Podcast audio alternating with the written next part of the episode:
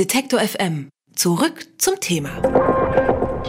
Was nach einem Hollywood-Szenario klingt, könnte schon bald zur Realität werden. Die NASA plant Asteroiden mit Kurs auf die Erde zukünftig abzulenken oder sogar abzuschießen. Denn die Gesteinsbrocken könnten zur ernsthaften Bedrohung für die Erde werden. Erst im Jahr 2013 schlug in Russland in Chelyabinsk unerwartet ein Meteoroid ein. Dabei wurden rund 1500 Menschen verletzt.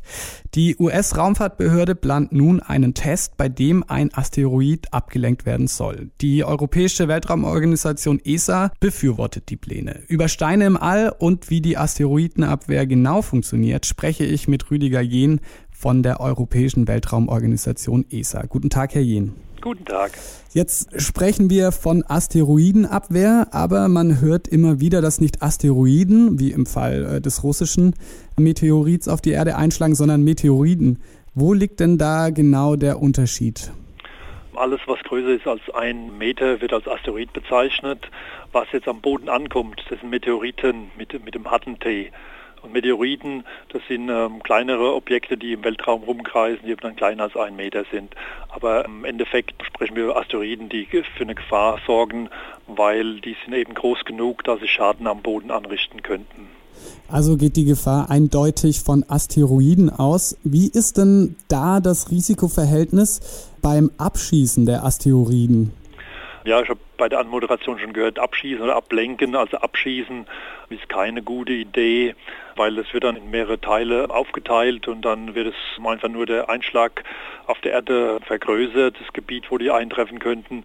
Also woran wir arbeiten, ist die wirklich abzulenken. Wir wollen verhindern, dass die überhaupt erst zur Erde gelangen und wenn man das im Voraus schon macht, benötigt es nur einen kleinen Einschlag, um die Bahn leicht abzulenken und dann kann man dann eben von der Einschlagskurve abbringen. Wie funktioniert das denn genau? Also wie können diese Asteroiden überhaupt abgelenkt werden? Die Amerikaner, die wollen jetzt 2022 eine Sonde zu dem Didymon hinschicken und dort mitten rein in, auf den Asteroiden schießen. Das heißt, man macht einen Einschlag und durch die kinetische Energie, das ist Masse mal Geschwindigkeit, die man jetzt den Impuls auf diesen Asteroiden überträgt, kann man die Bahn leicht ablenken. Das ist nur ein Zentimeter pro Sekunde. Die Geschwindigkeiten im Weltraum sind Kilometer pro Sekunde, also das ist ein Millionstel fast von dem, was von der Geschwindigkeit die geändert wird, aber das reicht über Jahre hinaus, wenn es früh genug macht, eben um den Kurs ein bisschen abzulenken.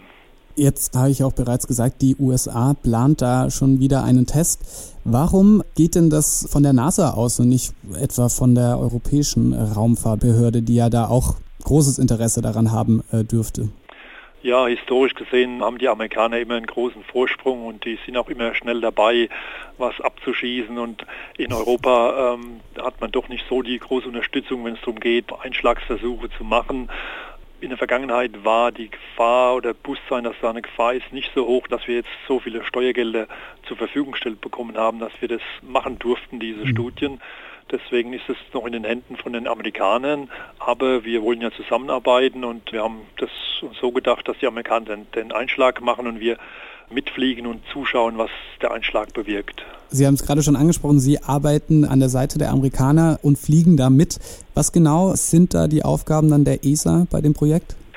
Wir arbeiten zwar zusammen, aber es sind zwei unabhängige Missionen. Also die Amerikaner fliegen mit ihrer Rakete dorthin. Wir würden Jahre später mit unserer Rakete hinterherfliegen und würden versuchen zu ähm, verifizieren, wie erfolgreich so ein Einschlag war, wie groß der Krater wurde, wie viel Energie jetzt tatsächlich von dem Satelliten in den Asteroiden umgeleitet wurde. Das ist der Beitrag von Europa.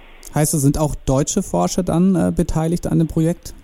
Dieses Projekt heißt Hera und die federführende Firma, die das bauen soll, ist OAB in Bremen. Also es ist eine deutsche Firma, die federführend bei diesem Projekt ist.